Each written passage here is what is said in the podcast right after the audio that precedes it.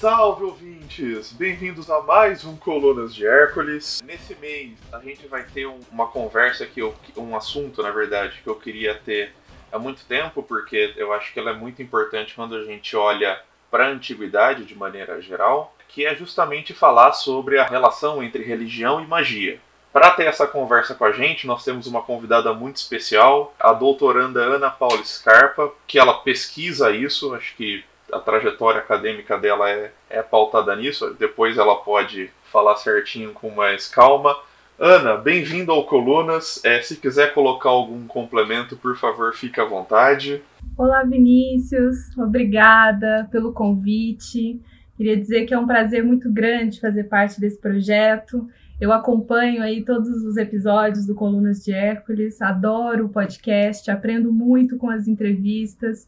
Então é um prazer muito grande estar fazendo parte desse, desse projeto tão legal aí que você que você conduz. Para complementar um pouquinho só da minha apresentação, né, na verdade a minha trajetória acadêmica de mestrado, ela, ela dizia respeito a outro tema, é, eu trabalhava com outras questões vinculadas ao cristianismo primitivo e resolvi me dedicar aos estudos de práticas mágicas na antiguidade, mais especificamente no Egito Romano, agora no doutorado aqui na USP.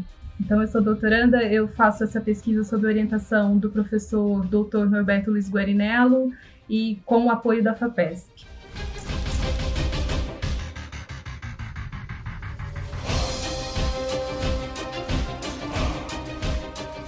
Bom, é, acho que para a gente começar então, a primeira questão é justamente entender é, se existe alguma relação entre religião e magia, né? E é interessante pensar justamente que para nós hoje é, são coisas completamente diferentes né, e dissociadas. E pelo pouco que eu estudei, especialmente a, a pesquisa que eu fiz para esse, esse programa, principalmente com as suas indicações bibliográficas, dentro da antiguidade as coisas não funcionam bem assim, né?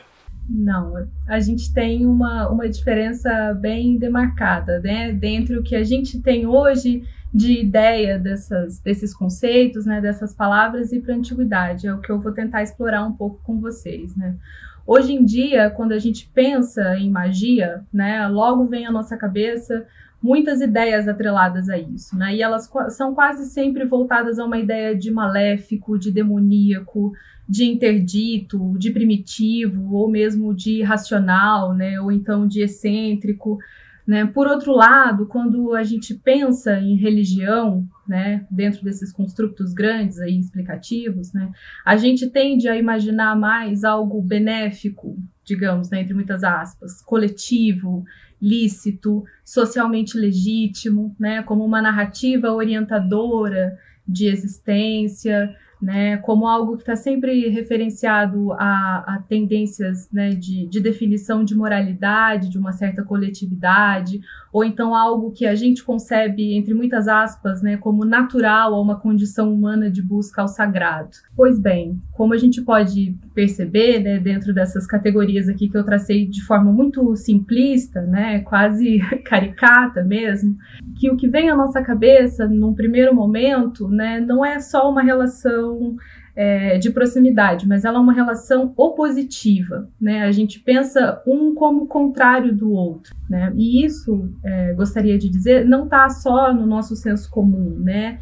Dentro do que a gente percebe muito de representação, inclusive em filmes, em seriados, né? Em desenhos de criança, né? A bruxa má, velha do oeste, em uma oposição né, aquelas pessoas ligadas a, a, critérios de religião, mais voltados a questões de oficialidade, de legítimo e essas questões, né, de essa relação de oposição que eu estou chamando a atenção e que permeia né, o, o, nosso mundo hoje, ela tem algumas razões de existência, ela não é gratuita, né, e ela entra também, em certo sentido, nas pesquisas, na tradição de pesquisas sobre os temas de religião e magia na antiguidade. Né? E eu vou chamar a atenção aqui para vocês de pelo menos três fatores que nos trouxeram até aqui, digamos assim. Né? O primeiro, eu acho que é o mais evidente, né, que é o legado de uma concepção cristã ocidental, né, de, de formação cultural, e que demonizou, literalmente demonizou as práticas de magia né, dentro dessa categoria de magia, utilizando-a como um conceito de acusação, né, inclusive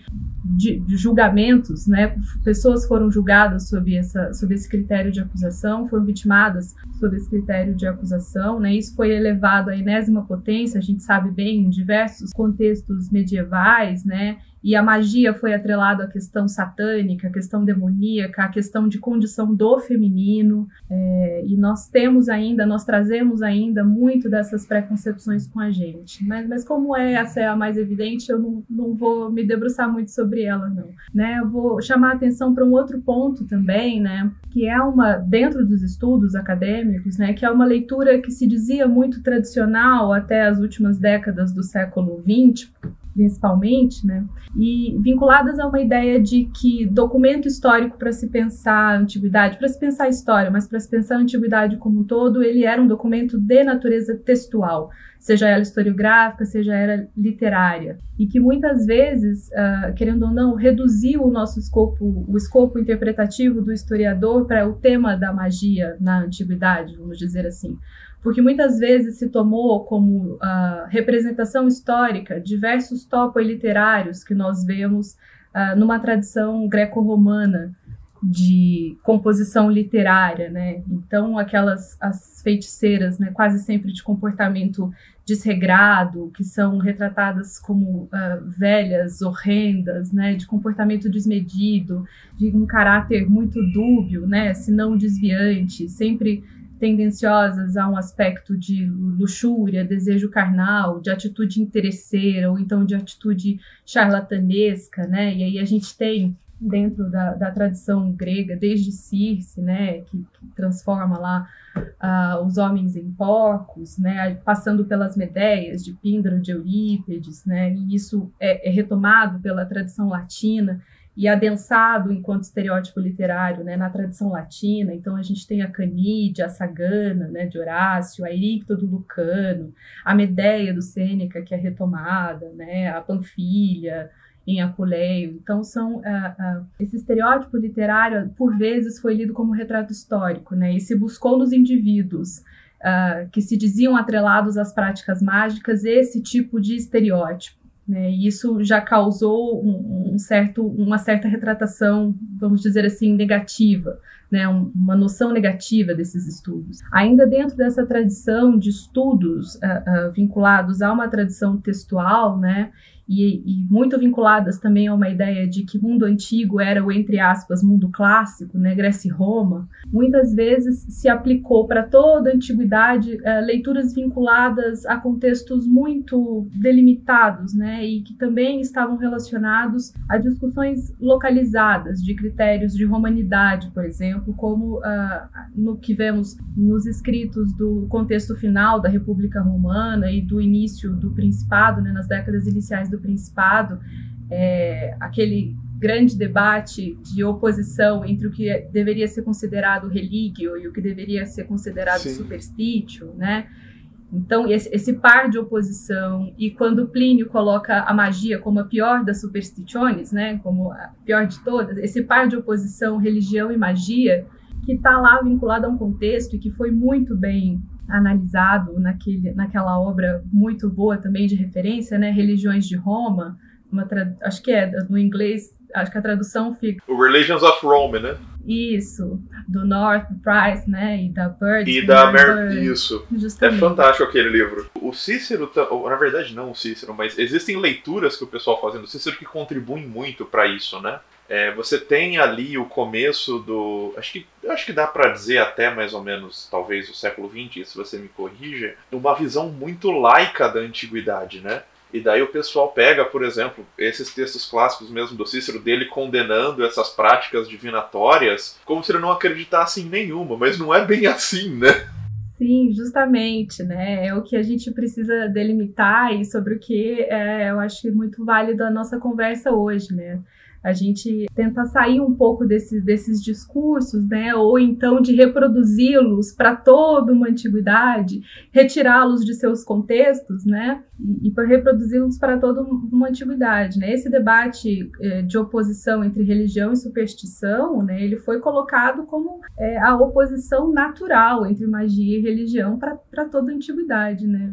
Veja bem, isso foi extremamente artificial. E ele foi muito retomado, inclusive, pelo terceiro ponto que eu queria chamar a atenção para vocês, né, que é a tradição inicial dos estudos antropológicos sobre o tema, né, que começam lá nas décadas finais do 19 e se estendem até pelo menos meados do século 20, né, desde lá da, da, da publicação da teoria animista do Taylor, né, mas principalmente com a publicação do Ramo de Ouro do Fraser, né, do James Fraser, que é de 1890, se não me engano, em que ele coloca a, a, o estatuto da magia, primeiro é o estatuto do homem primitivo, do homem selvagem. E ela é uma prática por excelência para o Fraser irracional. E ela deve ser necessariamente oposta à religião e ao pensamento científico. E isso fica como uma referência para os estudos posteriores, né? O Mozo, Durkheim, o Malinowski, que em diferentes espectros vão voltar ao Fraser, né? seja para retomá-lo ou seja para tentar superá-lo, mas de qualquer forma, né? É, por mais que o, o, esse pensamento evolutista, evolu, evolucionista, desculpa, né, proposto pelo Fraser, ele acaba ele acaba continuando, né? E nesses autores, a magia ela ainda não sai do lugar de pensamento primitivo, dotado de algum grau de racionalidade, né, ou de simplicidade, e principalmente, né, a magia ainda é um construto sempre pensado em oposição à religião, nesses autores todos. Né? Então, pelo menos até meados do, do, do 20 aí, né, o, o livro do Malinowski é publicado em 48, se não me engano, é, a gente tem ainda esse paro positivo, né, que responde a critérios que é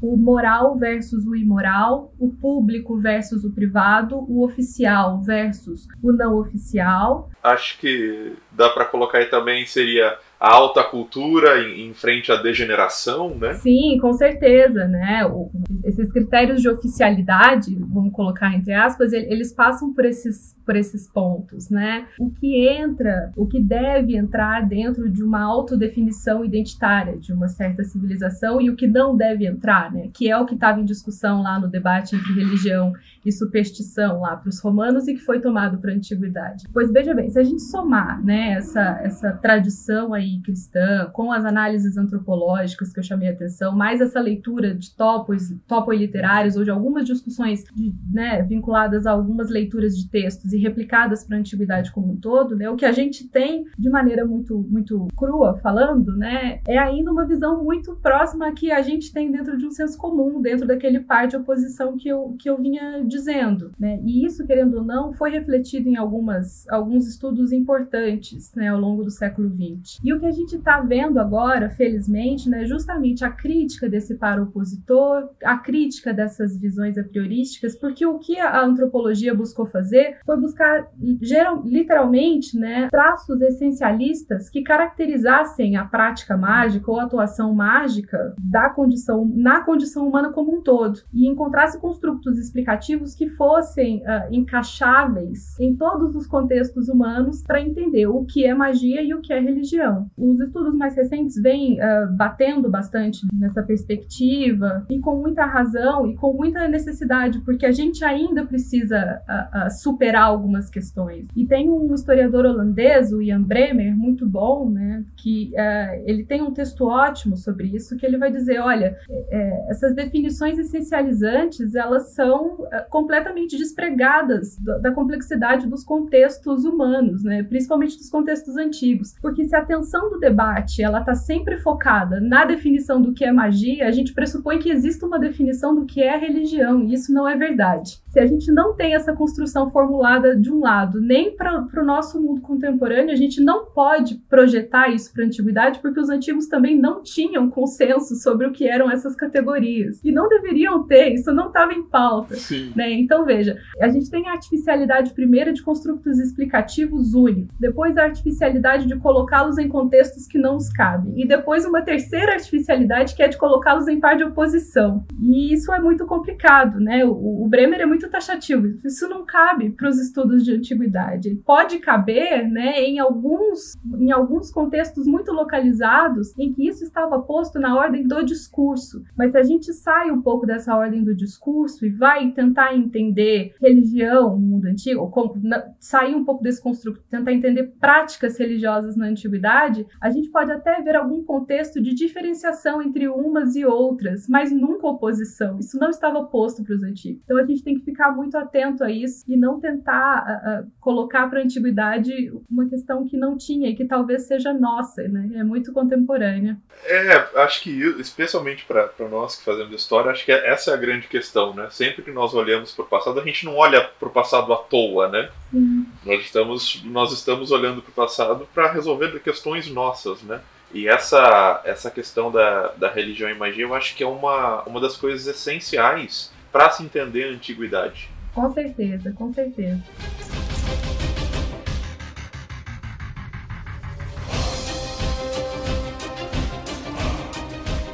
Partindo agora um pouco dessa, dessa explicação geral, eu acho que um dos, uma das chaves principais, daí, pelo que eu li, é, uma, é, uma, é um recurso que eu estou usando ele só para ficar uma coisa mais inteligível. É que na literatura aparece uma diferenciação entre, no caso da antiguidade, eu coloquei magueia, né? E seria justamente essa relação com da antiguidade e como que a gente, então, justamente para começar a entender melhor, a gente pode diferenciar essa, essa relação, vamos chamar com o. É difícil, né, nomear com o sobrenatural, talvez do que, a, do que nós chamamos, do que nós entendemos por magia. Indizível talvez fosse uma boa palavra. É, qual é a diferença entre tipo, a, a relação da, da magueia, ou seja, a relação que, os, que as pessoas tinham com o indizível na antiguidade e como ela se pode se diferenciar na nossa concepção de magia hoje, né? Bom, esse, esse é um caso muito bom para se pensar, porque ele é um caso que de início já coloca um problema que é às vezes a, a de proximidade do vocábulo, né, que nos, que nos ficou e que querendo ou não às vezes isso faz com que tendamos a, a olhar a magia grega como a nossa concepção de magia é, contemporânea, né, sem fazer nenhum tipo de distinção. E isso é uma pegadinha muito muito cruel, né, porque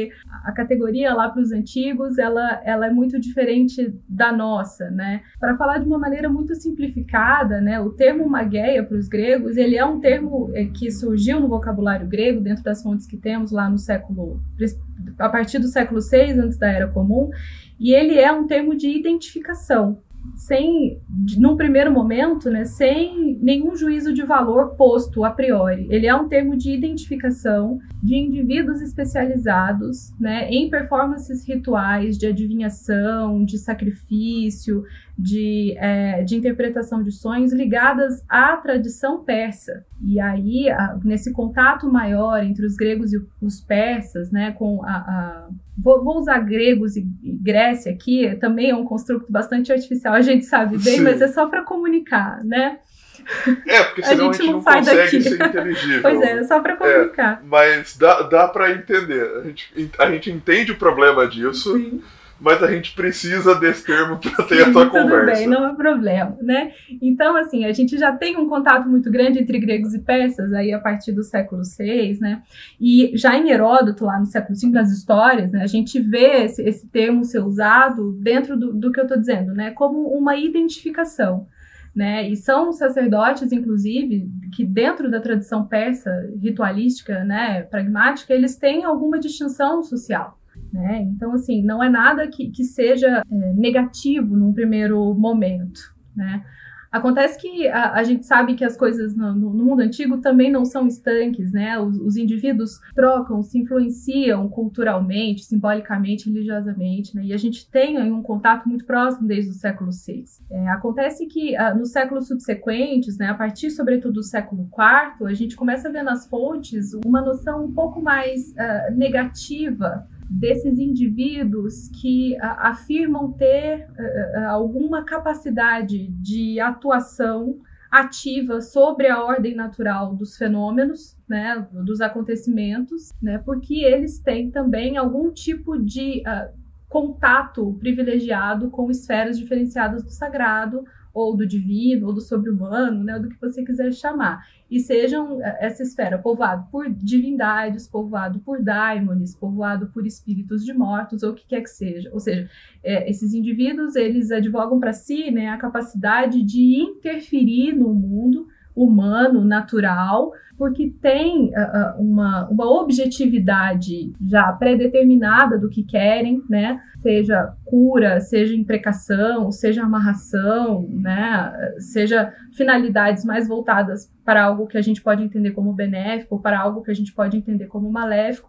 O fato é que eles, eles afirmavam terem a capacidade dessa agência né, sobre uma ordem natural, porque uh, eram imbuídos aí de, de, de uma base de auxílio divino que eles conseguiriam acessar por diversos meios ritualísticos também específicos, né, especializados. E aí, veja bem, a ideia que começa a tomar forma dentro dessa tradição ritualística, ela não é de toda separada da ideia que nós temos de magia hoje em dia, né? Tem, tem alguma lembrança. Acontece que a essa prática, a essa tradição de prática que começa a ser mal vista pelos gregos ou vista de uma maneira a ser diminuída pelos gregos que não respondia a critérios de oficialidade de uma religião políade, né, em voga, de uma religião mais voltada a questões cívicas em voga, é, ela não vai ser denominada como magueia em si. Aí é que está a pegadinha, né? A, a magueia, querendo ou não, ela sempre vai ter um traço de vinculação com a tradição persa. E aquilo que vai sendo visto, dessa tradição ritualística que vai sendo visto e,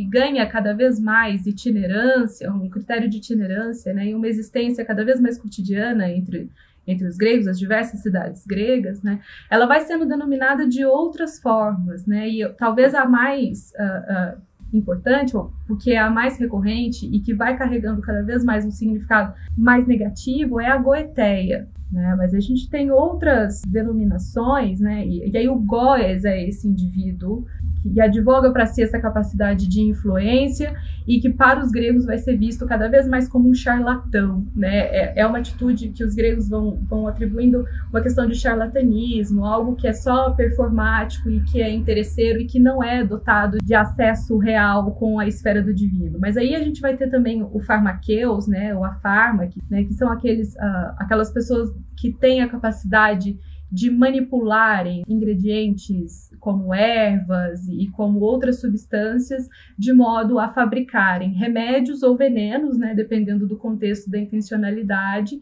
e que também vão aparecendo nas fontes cada vez mais como indivíduos ligados a esses, a esses tipos de práticas ritualísticas. Tem mantios também, que, né, que vai, vão ser os adivinhos. Então, veja bem, entre a aplicação inicial de uma palavra que tenha que, que lembra o nosso vocábulo magia e a, o desenvolvimento de uma prática ritualística que lembra o que entendemos como magia, ele se descola do termo grego em si.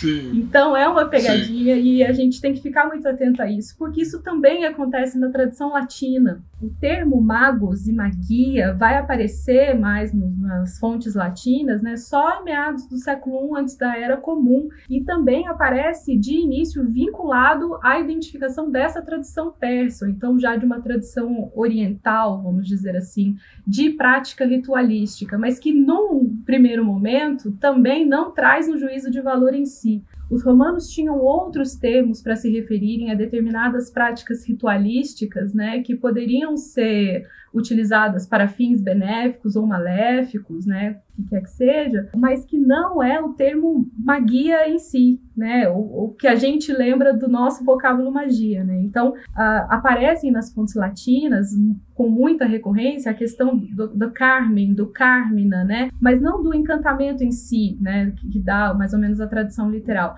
mas o problema é, é quando esse, esse encantamento para os romanos ele tem um, um, um fim negativo, né, que seria o malum carmen. A mesma coisa com encantare e excantare, né? São termos que de início eles não têm um, um problema intrínseco, né? O, o, problema não é a, a atividade, não é a prática, é, a prática si. é a intencionalidade é. da prática, né? Tanto é que na Lex Cornélia, promulgada por Sula lá em 81, se não me engano, da, antes da Era Comum, Lex Cornélia de Sicaris et Beneficis, né? O que é o que está sob penalidade na lei, né? E aqui está o beneficis também, que é um termo muito importante, né? Que é o veneno, né, mas que também pode ser um remédio, é, não é a prática em si de fabricação dessa, dessas substâncias, né, mas a utilização dessa substância para matar um outro alguém. Então, uh, veja, essa noção que a gente tem já de hoje de atrelar magia sempre a uma coisa negativa, ela nem sempre estava posta para os antigos. É bem verdade que isso vai se intensificando, né? E esse, esse conceito ele vai tomando leituras que são muito negativas em muitos contextos, né? E é claro, Alex Cornélia vai, ela vem a ser posta em ação nos séculos subsequentes para julgar pessoas acusadas de práticas ah, maléficas, digamos assim, ligadas à magia, né? Acho que talvez o mais famoso seja justamente o, o julgamento do, do Apuleio, né, de Madaura, que é acusado ah, sob Alex Cornélia, né? É, mas tem outro também antes, da, relatado por Tácito nos Anais, né? Essa, essa lei de início ela não é posta para julgar todas as atividades que se entendem como, como mágicas, né? Essa, essa ideia de magia como malefício ou de magia como algo ligado a uma prática estrangeira ou uma prática que não responde a critérios é, de romanidade, né, de identificação romana e de oficialidade da religião cívica, ela vai se adensando ao longo do caminho, mas não está resposta logo de início, né? E eu trago isso uh, é, para a gente pensar que os conceitos eles, eles têm a sua própria historicidade, eles não são estáticos, né? E a gente precisa pensar nessas, nessas, nessas flutuações para que a gente tenha uma visão um pouco menos estereotipada da realidade, né? E um pouco menos chapada dessas discussões para o mundo antigo.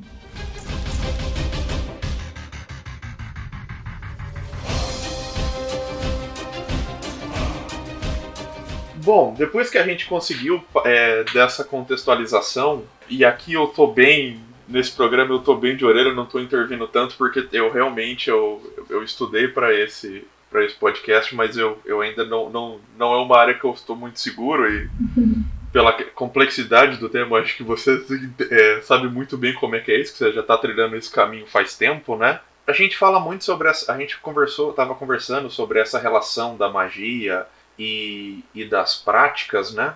De maneira geral, como que a gente pode perceber isso na antiguidade, né? Bom, eu acho que a sua, a sua pergunta ela traz em si um, um elemento que é importantíssimo para gente, a gente poder conversar um pouco sobre como essas coisas estão sendo repensadas, né? E, e esse elemento é a questão da prática mágica né, ou da prática religiosa. Né? É importante lembrar que uh, repensar esses construtos explicativos, né, é, a partir da, da, das bases de questionamento que eu vinha tratando até então, né, é, às vezes requer que nós uh, repensemos algumas perspectivas, né, pelas quais a gente lança o nosso olhar para a antiguidade. Então, assim, se a gente olhar dentro de uma aproximação inicial muito, muito geral, né, para pensar nessa intencionalidade humana de interferir interferir na ordem das coisas com um, a partir de, um, de uma intenção pré-definida, né, a gente pode ver isso em diversos contextos na antiguidade. Isso, é, essa, essa, essa intencionalidade, né, tomou formas múltiplas e, e, pode ser identificada por nós pesquisadores também de formas múltiplas, né, e a gente vem uh, testemunhando uma, um, um crescimento muito frutífero no campo, justamente porque nós somos também hereditários aí de discussões que foram colocadas antes de nós e que são muito importantes, né? Vou mencionar pelo menos três, uh, três aberturas fundamentais para que nós chegássemos aqui nessa discussão de hoje, né? A primeira é a abertura da noção de fonte histórica, né? Para além da questão textual, literária, vamos dizer assim, mas também pensando as questões materiais, epigráficas, iconográficas, né? Como vestígios possíveis para que a gente uh, uh, entenda com uma complexidade maior os contextos antigos, né? E dessa forma também a gente é muito uh, tributário, digamos assim, né? Desses novos referenciais espaciais e temporais, né? Da possibilidade de se analisar analisar novos referenciais espaciais com igual legitimidade para os estudos de antiguidade, né, que, que vem muito uh, aí das discussões decoloniais, descoloniais ou pós-coloniais, lá colocadas desde a década de, de 80 pelo Said, né, e que, no, que dá ao pesquisador a oportunidade de olhar para outros, outros contextos, outros escopos, outros também, né? escopos né? interpretativos, né, que são fundamentais. E mesmo quando olhamos para um contexto já, vamos dizer assim, entre muitas aspas clássico, como o do Império Romano, por exemplo, né, nos permite nos debruçar em, em, outras, em outros referenciais geográficos, por exemplo, né, os desdobramentos uh, das, das religiões, das práticas religiosas e mágicas nas províncias, por exemplo, né, que deve ser tratado também com igual importância, né? Sem nenhum grau de, de diferenciação de, de, juízo de valor. Então isso é muito importante. Sim. Né? Eu pergunto isso porque eu não sei se você tem a mesma impressão que eu, que eu tive. Eu gosto muito de história antiga, quero seguir pesquisa por essa área, mas quando você está começando a estudar história antiga, é colocado para você assim: olha, a, o papel da, da religião no, no, mundo antigo era outro do mundo moderno. Inclusive, você tem teóricos que colocam que é o, é o centro que dá coesão à sociedade. E daí você aprende sobre a questão da, da religião cívica e, e diversos aspectos, mas parece que você sempre vê isso muito no, no mundo do macro, né? A gente só, só, aprende essa questão do macro, a gente não vê a capilarização disso e que estava presente na sociedade, né? Justamente, né? Pensar essas, pensar essas questões, né?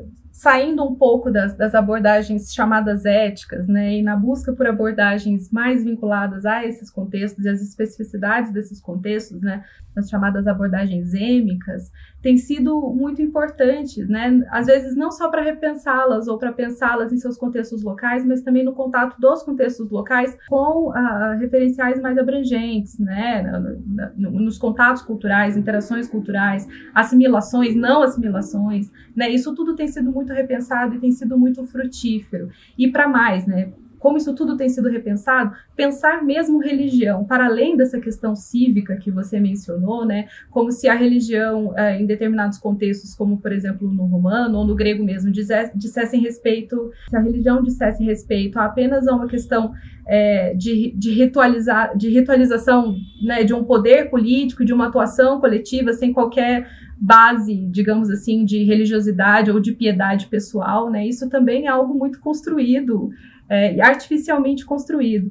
Então, justamente pensar essas práticas, pensar religião, pensar magia como prática, tem aberto novos, novas possibilidades de análise, né? Inclusive para a gente entender essas práticas como práticas ritualísticas. Se a gente entender, né, rito como uh, sempre na sua base tripartite, né, quem desempenha, com o que desempenha e como desempenha, isso nos abre uma possibilidade uh, múltipla de análises, né? Por exemplo, muitas vezes se a gente não souber o quem, né, a gente pode ter outros contatos com questões vinculadas, por exemplo, a, a as performances rituais de consultas oraculares, de ritos de ablação, de exorcismo, rito de cura, rito de imprecação, de amarração e de adivinhação, né, como algo assim que não que não nem sempre esteve sob esses dois rótulos, magia e religião, mas que por vezes foi transitório, porque estava dentro de critérios de oficialidade em um determinado período e em, deter, em outros não esteve, então foi jogado para outro critério. E, e a gente entende essas, essas fronteiras entre magia e religião aí, não de uma maneira opositiva, né, mas de uma maneira complementar uma, uma coisa não está, a relação não é de oposição completa e extremada, né? Uma outra possibilidade, e que tem muito a ver, e que a gente tem se dedicado bastante a, a pensar, né, dentro dessa possibilidade de entendimento de prática ritualizada ou prática ritualística é a questão da materialidade dessas práticas, né? Porque um, um ritual ele, ele, ele pressupõe que determinados uh, ingredientes, né, determinados instrumentos sejam realizados, né? E aí quando a gente vai para a questão da, da discussão da materialidade da religião, religiosidade, práticas mágicas no mundo antigo, a gente encontra uma miríade absurda de fontes para lidar né, e que dão para gente um contexto muito diferenciado, né, um quadro muito mais colorido, digamos assim, do que só a análise das fontes textuais e muito menos estereotipado, porque se em algum momento, né, o, o que, o que se está dizendo né, na ordem do discurso é de algo que deve ser rechaçado, no caso da magia, né, rechaçado, ou então visto como excêntrico, como estrangeiro, e que não deve ser praticado, se a gente vai para os vestígios materiais, né,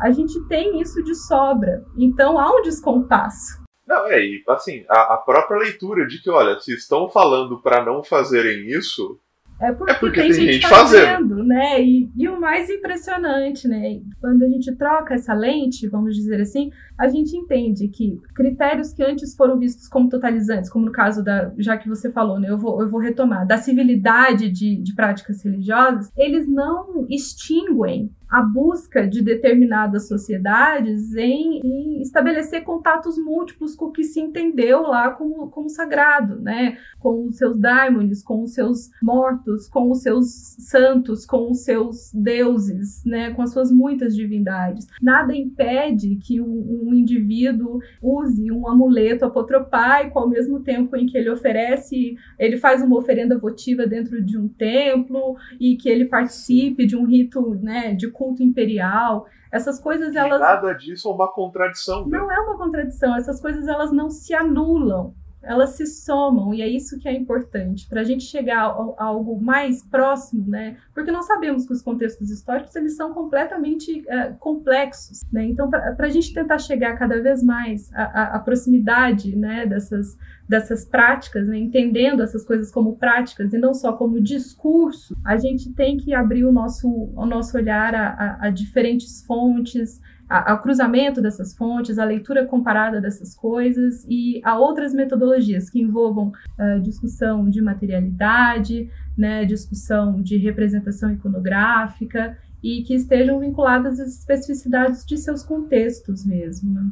Sim, e, e, uma coisa que eu estava estudando também, que é importante ressaltar, é como também é, é importante ver essa questão do da ritualística, da prática também, dentro do seu, do seu contexto social e que muitas vezes isso era usado para gerar uma distinção, né? Então, por exemplo, eu estava revendo a questão do, da história de Roma, você tinha alguns rituais que eram exclusivos para os patrícios. E, e, é interessante ver que daí você tem toda aquela a narrativa tradicional da, da história romana sobre, sobre como a, a tensão entre patrícios e plebeus, com o passar do tempo, ela vai se atenuando, ela vai vai deixando de existir e o conflito das ordens vai se, se aplacando, por mais que, que demore séculos, mas que, por exemplo, pelo menos esse até onde eu vi, foi um dos privilégios que nunca foi tirado, né? Alguns rituais sempre se, se mantiveram na mão dos patrícios e isso é uma diferenciação, isso é uma, isso não é meramente um algo de perfumaria, vamos dizer assim. Isso não é uma pouca diferenciação social, né? Sim, sim, é, é claro que, que a questão da diferenciação social e do status social, ele está sempre imbricado, né? A gente também não pode colocar como uh, se todo mundo fosse uh, fosse capaz ou, ou estivesse, uh, vamos dizer assim, legitimado de uma maneira social a desempenhar rituais, né? Tanto é que nós temos indivíduos especializados nessas diferentes vertentes e muitas, né? E, inclusive, isso, isso traz traços de distinções grupais muito importantes para a gente pensar o mundo antigo. Mas o que eu vinha chamando a atenção para a questão da materialidade, da, das fontes, né, elas, elas também podem nos trazer esses traços de, de diferenciação social, né, querendo ou não, porque a, a utilização de uma gema apotropaica é, de caráter precioso, né, não poderia ser encomendada por qualquer pessoa, né? Há uma diferença muito grande entre a gente encontrar uma lamela numa folha de ouro e uma lamela numa folha de chumbo, né? E essas Sim. questões estão postas. Mas o que eu acho legal de ressaltar é que nós encontramos lamelas em folhas de ouro e em folhas de chumbo. Sim, claro. Então, quando a gente aproxima essa noção de prática, a gente tem, a gente, a, a gente pode tentar se aproximar, né, de um entendimento disso muito para além das questões de, de casta, né? Porque uh, quando a gente entende religião muito vinculada a um critério de oficialidade dentro dos discursos, né? Querendo ou não, a gente circunscreve a nossa análise àqueles dotados da capacidade de formular esses discursos, né, e que estão, estão pensando esses discursos em critérios de oficialidade. Então, querendo ou não, a gente, a gente ainda tem uma visão circunscrita a, uma, a classes superiores, vamos dizer assim. Enquanto, se a gente for para a questão da materialidade né, e da agência desses objetos, a gente pode perceber né, práticas que estão ligadas também a, a outros estratos de, de população, né, e que não necessariamente às vezes estão vinculados a contextos urbanos, né, mas a contextos rurais de religiosidade. É importante lembrar que esse contexto urbano na antiguidade ele é a, minoria, né? Sim. A gente fica muito em cima dele, a gente analisa muito ele pela questão também por uma tradição que você já comentou de fontes escritas que são produzidas nesse contexto, mas o mundo antigo ele é um mundo majoritariamente rural, ele não é um mundo escrito. Uhum É, e às vezes a gente acaba esquecendo um pouco disso, né? A gente toma parte pelo todo. Sim, sim, é, é importante a gente lembrar, né? A gente está o, papel do historiador é sempre isso, é sempre esse, né? né? Lembrar e se repensar, né? Repensar o que nos trouxe até aqui e, e repensar o que a gente pode propor, né? Para frente de, de análise. E isso é, é, muito importante, né? Da gente repensar essas, essas bases, porque felizmente, muito felizmente, né? Os estudos arqueológicos estão aí para nos ajudar uh, a beça, assim, né? E, e, e as, esses materiais, esses artefatos vinculados a práticas religiosas ou mágicas, né? Eles, eles são encontrados nos mais diversos, nos mais diversos ambientes, né? Então a gente tem uma circulação muito grande dos chamados, para o contexto grego, né? Os chamados catadesmoi, né? E a versão latina disso, que são as deficciones, né? As folhas de chumbo com inscrição de amarração, de imprecação, né, ou então de restrição de mobilidade, de restrição de voz, alguma coisa assim, depositadas em, em ambientes funerários, ou então com água corrente, né, porque para ter uma ligação com os deuses quitônicos, que as evidências estão nas casas dos milhares, né? Isso nem sequer ainda foi totalmente lido, publicado, sistematizado, né? A gente tem um, um autor muito que, que, publica muito e olha que publica muito, mas muito especializado nisso, Christopher Faraoni, né? Para o contexto grego é, e que a, a, são fontes que ainda em muitos aspectos são desconhecidas, né? E a mesma coisa a gente pode pensar na, nas estatuetas, tanto nas estatuetas de representação humana, né? Trespassadas por pré né, na restrição, indicativo, indicando a restrição de qual parte do corpo humano se queria imobilizar, ou restringir, ou amarrar, né. Mas a gente também tem as estatuetas de representação divina, as tigelas apotropaicas para se aprisionar demônios, né, que são lindas, estão super bem conservadas, né, ou os óstracos, que também são milhões de óstracos e que vão ter a, a finalidade da inscrição que eles carregam, seja uma finalidade apotropaica, seja uma finalidade de A gente tem os amuletos, né, que são também milhares e espalhados em contextos os mais diversos, né, e com uh, graus de dificuldade de gravação e de, e de raridade do material utilizado os mais diversos, né, os filactéria, as lamelas, as gemas, os pendentes, né, o, o fascino, o fasquino romano, né, que é o amuletinho em forma de genital masculina alada, Sim. que é encontrado ao, aos montes, né? Então, eh, pensar essa questão e a agência dessa materialidade é, é extremamente importante. Eu queria aproveitar só o, a oportunidade para fazer uma pequena divulgação, se você me permitir, propaganda. Claro. Porque o, o volume 12, número 2 da revista Mare Nostrum, né, organizada por mim e pelo meu colega, pelo Pedro Pisa, vem discutindo justamente essa questão da materialidade nas religiões e religiosidades no mundo antigo. E, assim, tá, tá bem legal e é uma proposta, uma discussão que a gente quer trazer dessa necessidade de abertura mesmo, a visão a diferentes fontes e a diferentes perspectivas analíticas, né, para a gente repensar o que pensava antes sobre religião, sobre magia no mundo antigo, dentro dessa perspectiva de prática e materialidade. A Mare Nostrum desse ano. A Mare Nostrum desse ano, volume 2 desse ano, vai sair aí em 2020. Me manda depois o link que a gente põe junto na publicação e já ajuda também na divulgação. Eu com certeza vou ler. Claro, um prazer, um prazer. Mas legal que vocês organizaram o, o dossiê da revista. Isso é muito importante, é muito legal. Sim, tem, tem, sido, tem sido uma experiência muito boa e recebemos uh, contribuições muito, muito boas, né? E que justamente uh, demonstram aí essa, essa pluralidade de análises possíveis, né? Para contextos diferenciados e para localizações diferenciadas no mundo antigo, né? Quando a gente abre para essa questão da materialidade e da agência da materialidade, é, o que chega de, de pesquisa diferenciada é muito legal de se ver. E de diferentes regiões mesmo, de diferentes períodos. Acho que a gente pode então ir encerrando esse segundo bloco e indo para o terceiro bloco, que na minha opinião acho que vai ser o mais interessante de todos, onde a gente vai falar, onde você, na verdade, vai falar sobre a sua pesquisa, né, sobre o seu objeto de pesquisa, que são os, os papiros mágicos, né, grego-egípcios.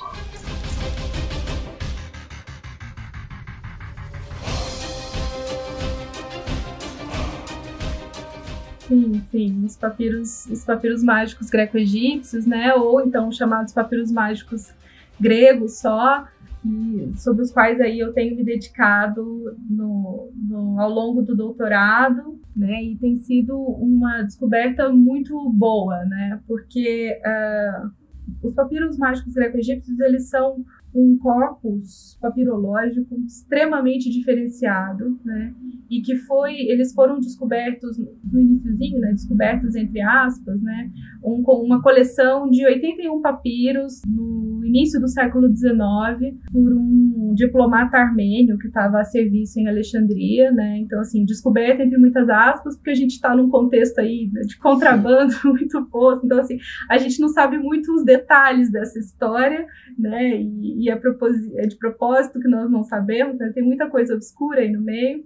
É, mas uh, esse, esse diplomata, né, o Jean d'Anastase, ele comprou esses 81 papiros que foram encontrados, a gente ainda não sabe muito bem se em conjunto, não, mas que dizem respeito à região de Tebas, né, atual Luxor, e quando o Danastasi volta para a Europa com esses papiros, ele o, vende para os principais museus e bibliotecas europeus, que é onde eles se encontram até hoje, né? Então, assim, a, a maior parte do corpus ela está espalhada pelo mundo, né? O que é uma dificuldade. E são papiros que foram reunidos e foram chamados de papiros mágicos gregos, né, porque eles coadunam, digamos assim, duas tradições de prática mágico-religiosa que foram identificadas desde o início, que é a prática milenar da Reca egípcia, né, que sempre foi muito ligada aos contextos templários, aos estudos dos escritórios nos templos, às performances ritualísticas egípcias, né, de sacralização de imagens e, e tudo mais é, mas também muito vinculadas a uma tradição de prática mágico-religiosa aplicadas a fins mais pragmáticos que foi identificada né, como uma herança aí da magia, uh, das práticas mágicas praticadas pelos gregos e depois em contexto helenístico de uma maneira mais abrangente. Né? E é um corpus que está basicamente escrito em grego. Ele também, ele também tem partes que estão em demótico, partes em hierático e em cópita, mas são partes muito diminutas. A grande maioria dos textos está em grego, e aí por isso foram chamados inicialmente de papiros mágicos gregos, retirando aí dos egípcios qualquer atividade e qualquer contribuição, né? Então, uh, esses papiros eles foram sendo publicados, principalmente por filólogos alemães, assim, né? Transcritos e publicados de maneira muito esparsa até o iníciozinho da década de 20, em 28 e 31, né, quando um filólogo alemão, o Karl Preisandans, ele publica a primeira edição, que é justamente a edição da transcrição do grego e da tradução para o alemão desses 81 papiros iniciais, né, que são chamados os papiros da coleção tebana. Essa, esse compêndio também ele tem uma história de publicação que ele é, né, é uma saga, passa aí por duas guerras, ele se perde, depois se encontra, é complicado e também acho que também não vale a gente entrar muito em detalhes, né? Acontece que eles ficaram chamados como Papiri Greca e Magicae, né? E daí a gente chamar humildemente de PGM, porque ficar falando papira greca e mágica é, é, complicado, né? É difícil. É, por, esse, por esses atributos, né, de relação da Reca com a magia grega, da Reca egípcia com a magia grega e também pela língua na qual foram compostos, né. Esses papiros, é, essa coleção tebana vai voltar a ser publicada aí depois da Segunda Guerra Mundial em 73 e 74 e agora recentemente em 2001 eles receberam uma nova revisão e ainda estão apresentados os 81 papiros da tradição grega, né, na transcrição do grego para o alemão nessa publicação do Praisandans. Acontece que ao longo do século XX, né, com as muitas escavações arqueológicas, né, descobriu-se novos papiros muito semelhantes a essa coleção, né, e também vinculados a uma prática mágico-religiosa aí, voltada ao contexto romano de prática dessas, dessas questões, né. É preciso dizer que hoje, dentro do corpus que a gente tem, né, uh, o escopo cronológico que esses papiros eles ocupam, vamos dizer assim, né, que eles abrangem, é sobretudo do século I antes da Era Comum ao século V da Era Comum. Né? Então é um período de é um recorte grande. É um recorte enorme e, é, e diz respeito a um, um, período romano de dominação do Egito, né, como, como província. Então, a, a, escavação e a descoberta de novos papiros muito próximos, né, levou o corpus a, a se, se abrir a, a, a, novos espécimes, digamos assim, né, e principalmente, né, essa, essa tradição de estudos que eu tentei chamar atenção, que vem se dedicando cada vez mais a esses temas, né, demandou que essas, esses textos eles fossem publicados em outras línguas que não só o alemão, que não é uma língua acessível para todo mundo, né? Sim, e, com certeza. Então, lá em 86, né, um, time de estudiosos muito uh, especializados, sob o comando de Hans-Dieter Betz, lá na Universidade de Chicago, eles publicam a versão uh, traduzida para o inglês desses textos, né? Mas não só a, a, biblioteca tebana, aqueles 81 papiros iniciais, mas é adicionado uma série de outros papiros, de modo que o que foi publicado para a gente são 130 papiros da, dessa tradição né, greco-egípcia, vamos dizer assim, mais os papiros demóticos dentro dessa versão do Betz. Né? E um ano depois a gente tem a tradução espanhola da, da Gredos, mas aí não mais dos 130 papiros, só dos, dos 81 papiros iniciais pa, para o espanhol. E dentro dessa versão do Betts, a gente infelizmente não tem as transcrições, a gente tem mesmo só as traduções. E aí, ainda não suficiente, né? Encontraram-se outros papiros, né? Os arqueólogos estão aí trabalhando, e em 92 a gente tem uma grande adição de novo de outros 21 novos papiros inéditos pelo Daniel Maltomini, num compêndio que também tem dois volumes chamado Suplemento Mágico. O que, que eu estou querendo dizer, dando todas essas informações para vocês? É muito papiro. É muito papiro. E é, é, das dificuldades iniciais também do, de quem se debruça né, sobre esse corpus, porque ele está fragmentado. Mas, mesmo assim, é muito papiro, cobrindo um espaço de tempo muito grande, né, entre o século I antes da Era Comum e, o século V da Era Comum. Tem exemplares anteriores, tem exemplares posteriores, mas eles são muito poucos. A grande maioria dos papiros foi composta no século III e IV, né, e o que são esses PGM? São um conjunto de textos que respondem basicamente a duas categorias que a gente chama, né? A categoria de magia aplicada, que é justamente os textos que já são resultados dos rituais desempenhados. E a, a segunda categoria, que é talvez a categoria melhor para a gente pensar né, de uma forma mais geral, que é a categoria de formulário mágico. Né? Então, são textos de prescrições são instruções para a confecção dos amuletos, dos remédios, dos encantamentos, e esses encantamentos eles visam finalidades múltiplas, amor, amarração, imprecação, cura, né, prescrições ritualísticas, para o desempenho de adivinhações, para o desempenho de exorcismos, para o desempenho de leituras astrológicas, para o desempenho de leituras de sonhos, de utilização de ervas, né, fabricação de substâncias que podem ser remédios e, ou venenos, né, dentro da mesma lógica que a gente tem lá na fármaca, né, e também do Benefic. É, então, são um conjunto de prescrições ritual, ritualísticas, né, é, é o como fazer, digamos assim.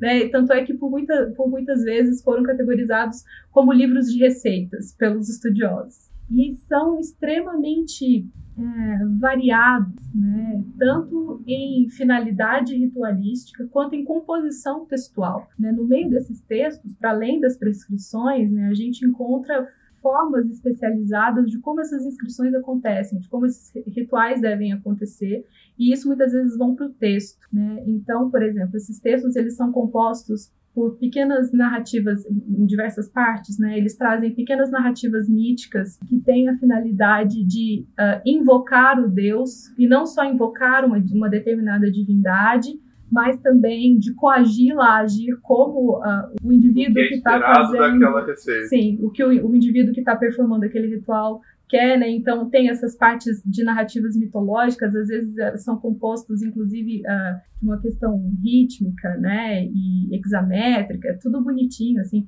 É, são as chamadas historiolas, né? A gente também tem a composição das figuras imágicas, né, chamadas figuras imágicas, que já são justamente as, as, representações imagéticas desses seres que estão sendo uh, invocados para a performance desse ritual e que devem ser gravados nas gemas, nas lamelas, nas deficciones, nos catadesmos, né, naquilo que vai ser uh, o resultado material daquele daquele ritual, né, e que vai estar tá lá impregnado de potencialidade mágica porque carrega aquela figura. Então isso isso vem nos papiros, né? Um outro uh, um outro elemento importante para a gente pensar, né, são as chamadas Vox Magicae, né, que são uh, uma série de, de sequências de vocálicas compostas por vogais ou então por consoantes que não tem um significado semântico a priori aparente, né? Eles não, você não consegue traduzir isso, né? Mas que dizem muito respeito à performance uh, oral do rito,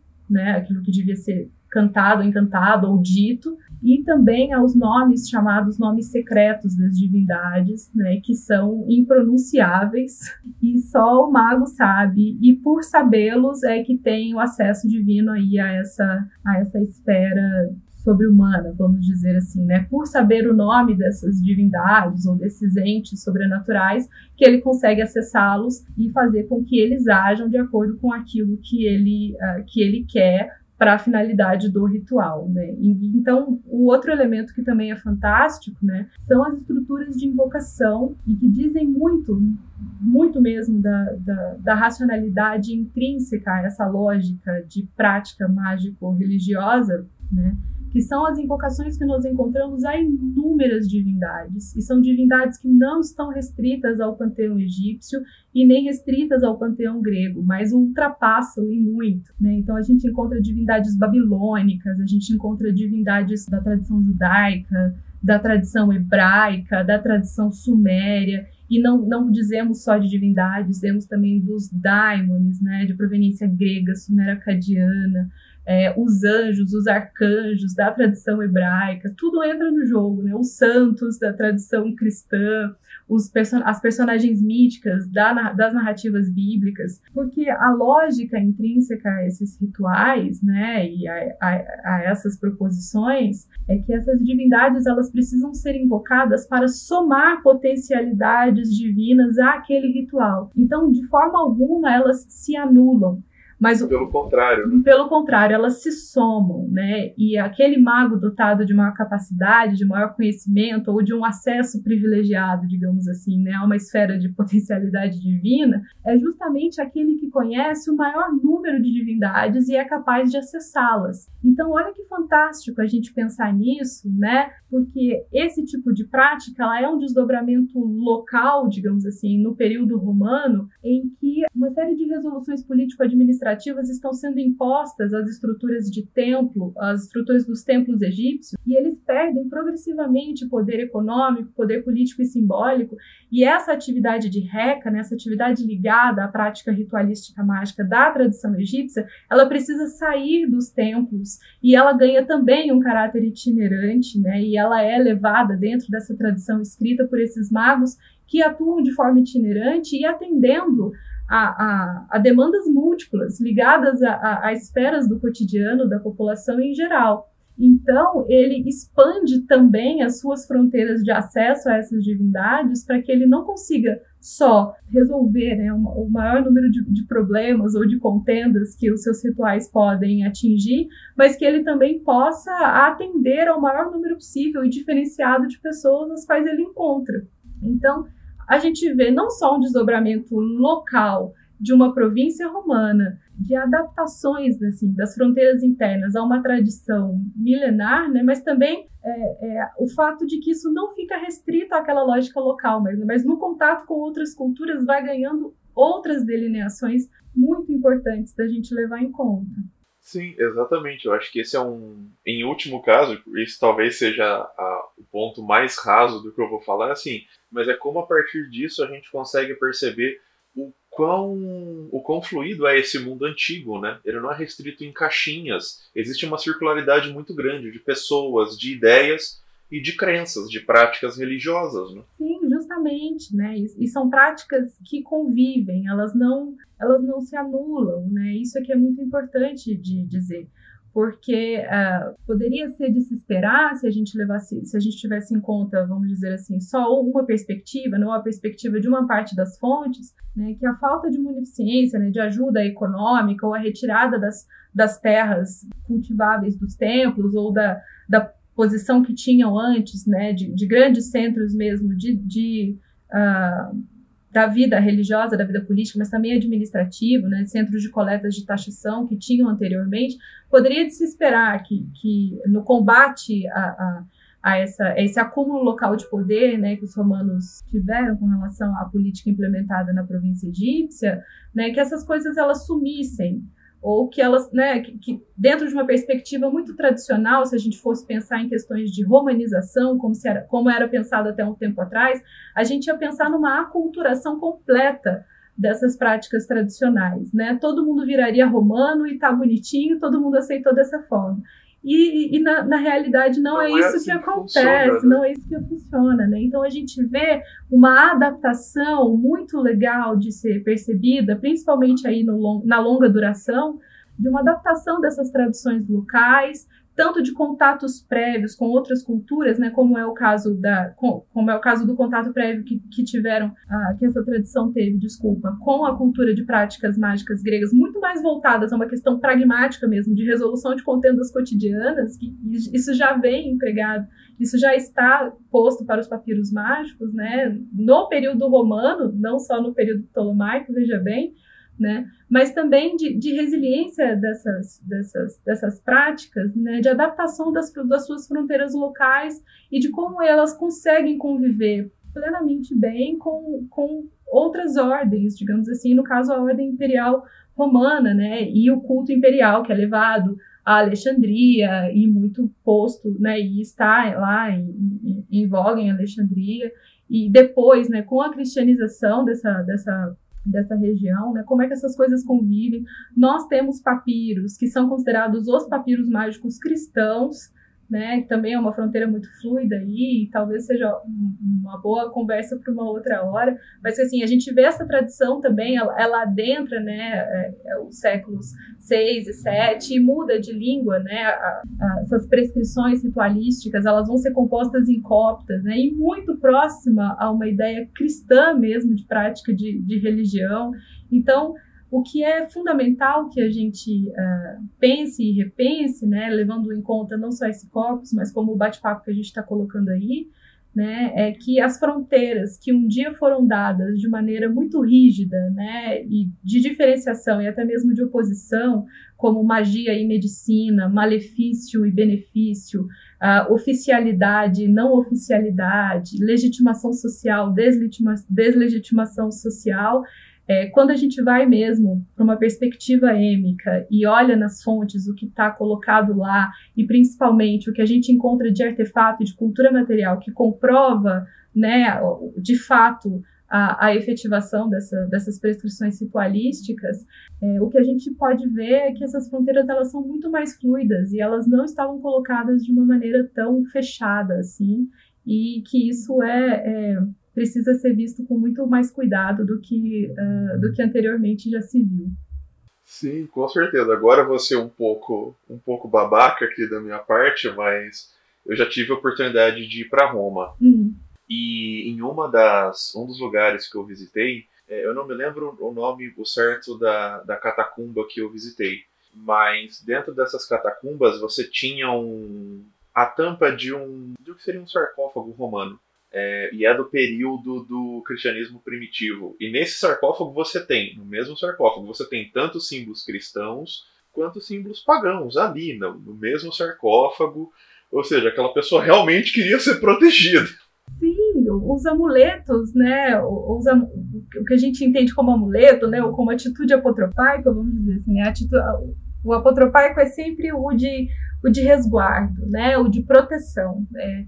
E, em suas múltiplas variedades, né, sejam, sejam em, em atitudes mesmo, ritualísticas, ou seja em, na, na, sua efetivação material, né, nos amuletinhos que eram carregados, né, isso, isso é algo que perpassa diversos contextos, não só o grego, não só o romano, não só o egípcio, né, isso é muito anterior, assim, é, é, os indivíduos já buscaram diversas, inúmeras formas de se protegerem daquilo que não entendiam, daquilo que consideravam mal, né, ou mesmo do seu par, né, do outro, né, das atitudes do Sim. outro. E isso, ah, os estudos de amuleto é algo fantástico, né? Tem um, um, um livro de referência para a cultura greco-egípcia, né, que foi composto em 50, pelo, é, 1950 pelo Campbell Bonner, né, apesar de aí ter uma datação já muito muito muito definida, né? Nada nada já são 70 anos, ainda continua sendo um estudo de referência e aqui no país, né, está muito bem representado por uma por uma colega querida, né, muito competente, a Ariadne Soares, que é doutoranda lá na UFES e que está se dedicando a isso a partir justamente das inscrições, né, das prescrições de fabrico de amuleto é, nos PGM. Então, a gente, a gente tem aí uma abertura de tradição muito grande também, porque os achados, os artefatos materiais, eles são riquíssimos, eles são inúmeros, eles estão distribuídos por diversas regiões, é, e a, as possibilidades de se, de se entender essas múltiplas atitudes humanas em relação ao sagrado, sem esse, esse aspecto de, de anulação, né, que a gente está tratando aqui de um e de outro, mas de sobreposição, né, de convivência conjunta, também passa por essa questão da, da, da, das diversas atitudes apotropaicas e dos amuletos. Né? é incrível.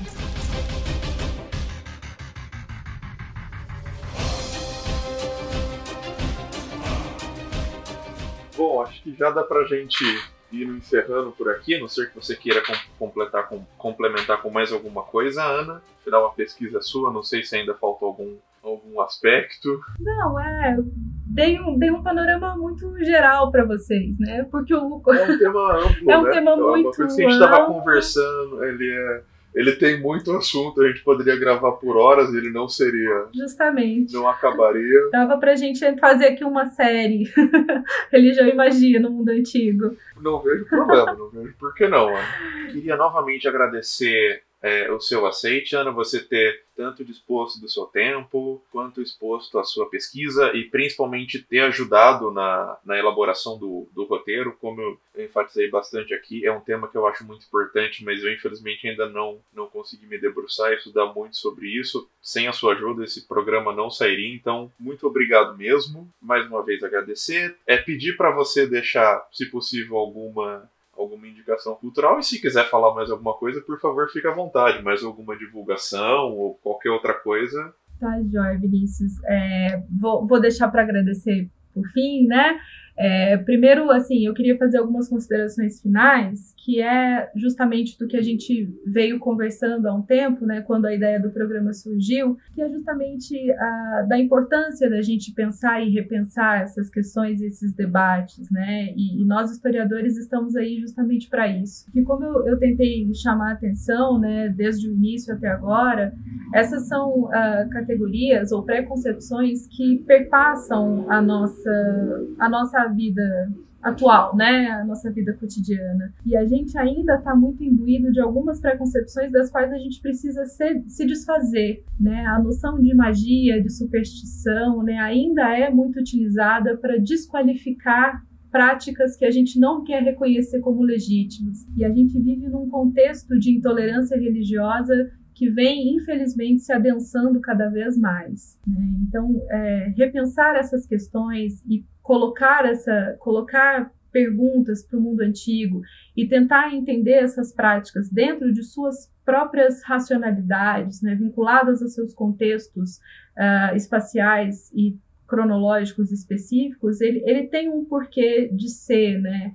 Que não é só por bel prazer, né, ou só por lazer, ou por curiosidade do pesquisador, mas é justamente repensar o que a gente tem de senso comum hoje em dia, né, do tanto que isso nos perpassa e do, do, quanto isso ainda está sendo utilizado, né? Essas categorias ainda estão sendo utilizadas para diminuição do outro e intolerância de outras tradições que a gente não quer entender à altura da, da, dos discursos vigentes. Então, isso eu queria que ficasse muito, muito posto, porque a, a, a, intencionalidade dessa discussão ela é necessária, ela é uma discussão urgente, né, e que não, não está só localizada lá no mundo antigo, mas está aqui entre nós. E, infelizmente, ela está bastante em pauta, né, nesses discursos hegemônicos que a gente vem vendo se formarem cada vez mais, né? E dizer, no geral, que os estudos de magia na atividade vêm ganhando cada vez mais adeptos de magia e religião, de práticas, né? Dentro dessa perspectiva que eu tentei chamar a atenção de práticas, a gente tem publicações recentes muito importantes. Infelizmente, a gente tem pouca coisa ainda em português, né? Mas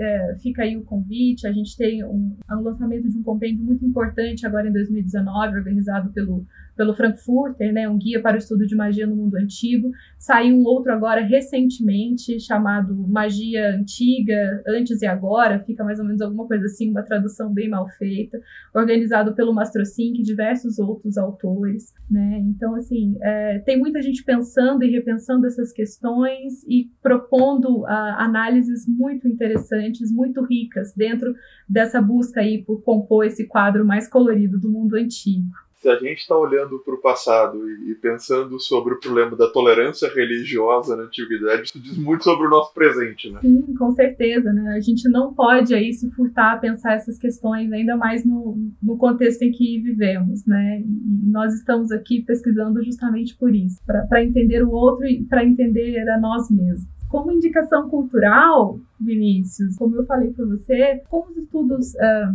querendo ou não, das fontes dos PGM, ele ainda é um pouco incipiente para o mundo antigo no país, eu queria deixar a indicação do trabalho de duas colegas muito queridas e muito competentes, né, uh, que começaram a trabalhar com esse corpus antes de mim, mas que fazem um trabalho belíssimo e têm publicações ótimas e vão ter uh, publicações de maior fôlego muito em breve, porque estão aí acabando os seus doutorados, que é a, a pesquisa da Patrícia Schlittler Cardoso, que está trabalhando agora no doutorado com a questão das estruturas linguísticas de invocação dos PGM, né? E o trabalho que eu já mencionei da Ariadne Soares, que está trabalhando com a questão dos amuletos apotropaicos, né, da prescrição dos amuletos apotropaicos, que é doutoranda lá da U se vocês puderem acompanhar os trabalhos delas, são muito, delas, das, de ambas, né, são muito competentes no que fazem.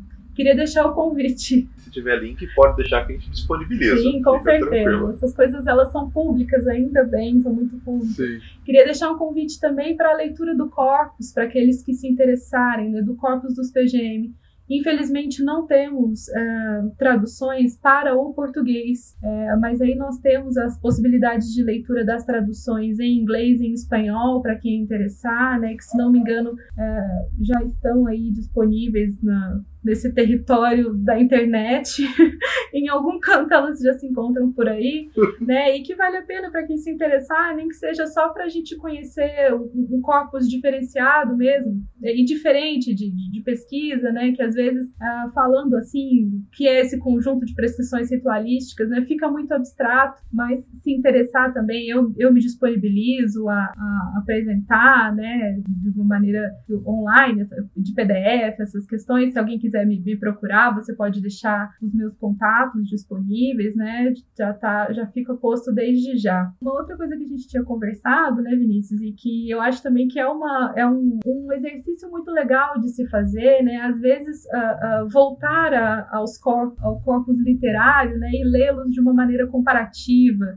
né, para a gente pensar o adensamento de certos estereótipos, né, por exemplo, pegar lá desde a da Medeia de Eurípides e ler a de Ovídio, ler a de Sêneca, pensar essas composições em seus contextos, né, mas também pensar o adensamento do estereótipo dessa figura, né, dessa feiticeira, dessa mulher desregrada, né, que passa de uma conhecedora de ervas a uma pessoa lá do Sêneca, né, extremamente vil, né, de atitudes muito calculistas e, e, com um desvio de caráter imenso, né, para a gente entender bastante um pouco desse percurso de, de, diferenciação dos conceitos que eu tentei chamar a atenção aqui. E a gente já conta hoje em dia com traduções muito boas né, das várias versões das Medeias para o português. É um exercício muito legal de se fazer.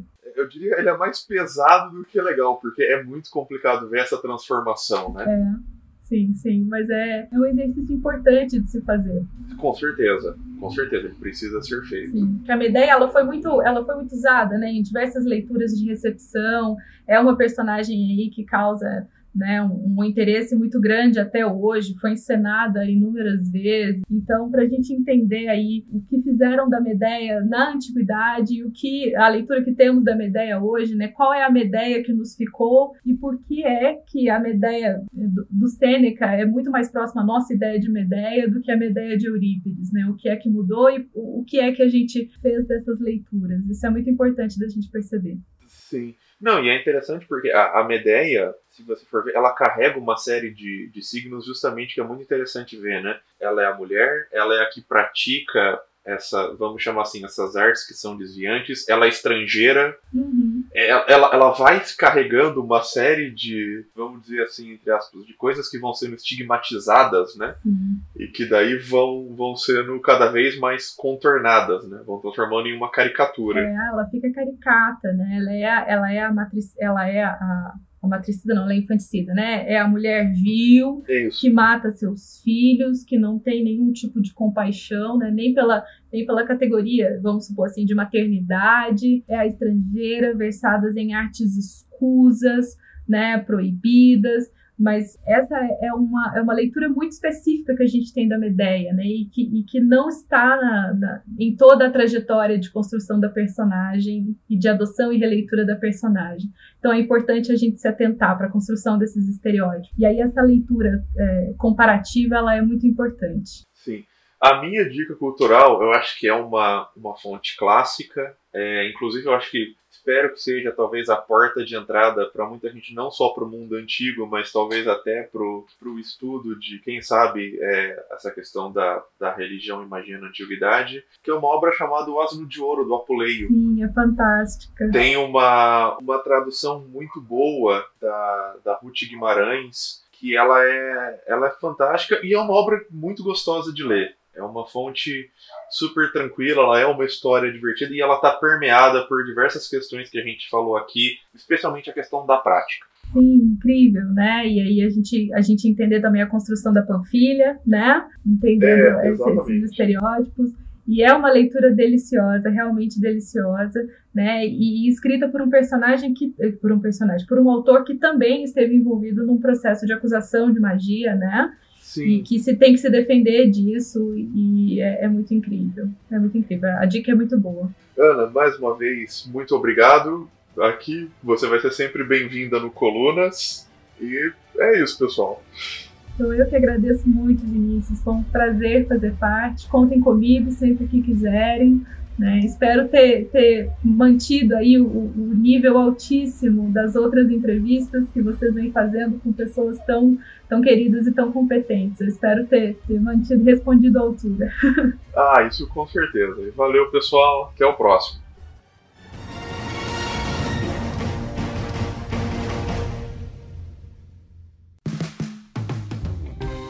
Este podcast foi financiado por nossos colaboradores no Apoia-se Acesse apoia.se barra e contribua para manter este projeto educacional gratuito no ar.